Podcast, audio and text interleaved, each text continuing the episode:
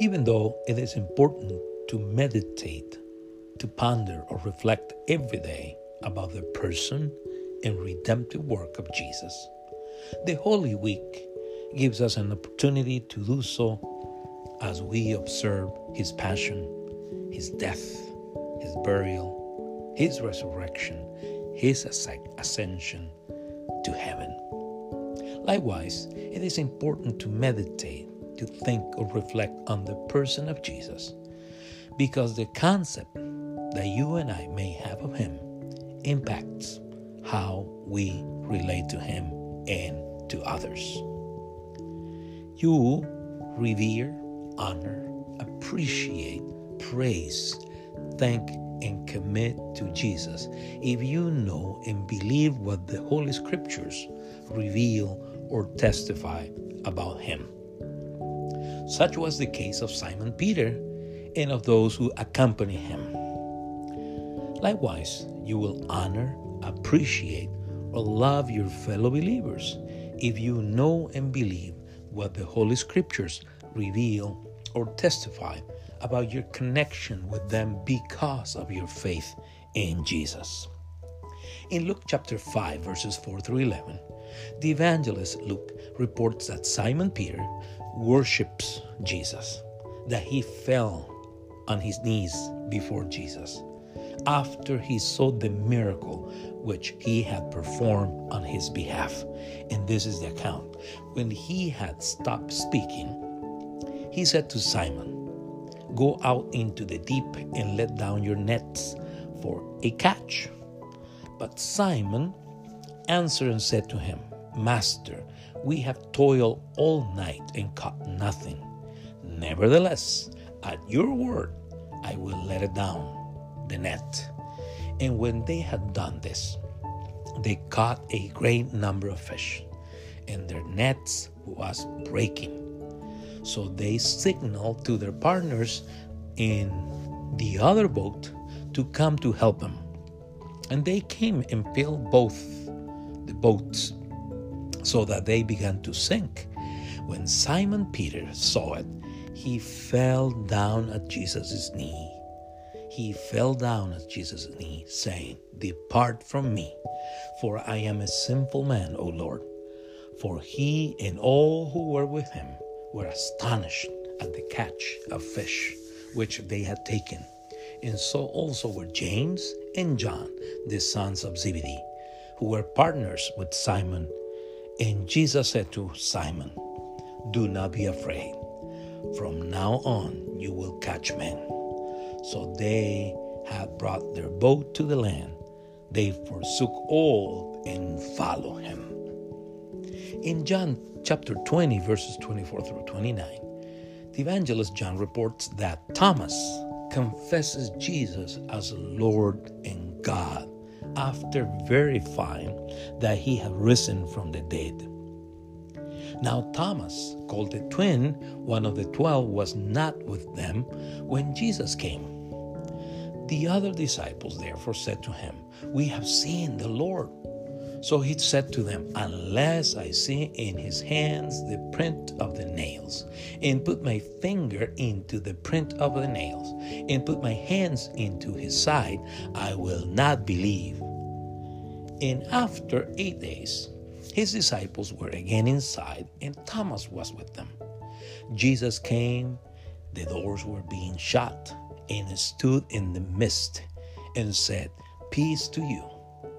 Then he said to Thomas, Reach your finger here and look at my hands, and reach your hand here and put it in my, into my side. Do not be unbelieving, but believing. Then Thomas answered and said to him, My Lord and my God. Jesus said to him, Thomas, because you have seen me, you have believed. Blessed are those who have not seen and yet have believed. No wonder in Hebrews chapter 1, verses 1 through 4, the writer of the letter to the Hebrews describes Jesus as the spokesman of God, as the creator of all things, as a reflection and radiance of the glory and image of God, and as heir of all This is the New King James Version.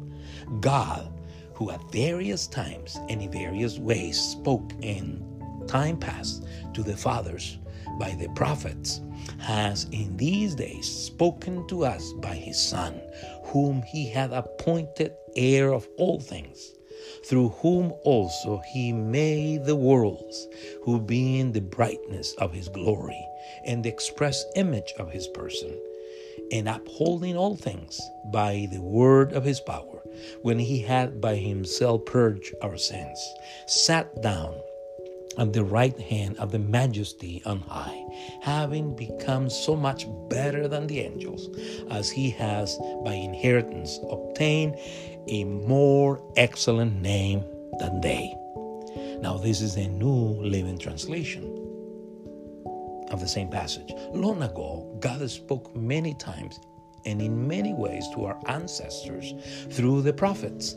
And now, in these final days, He has spoken to us through his Son.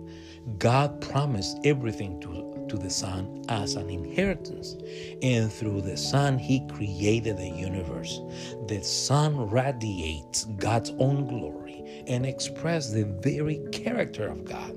He sustains everything by the mighty power of His command. When He has cleansed us from our sins. He sat down in the place of honor at the right hand of the majestic God in heaven.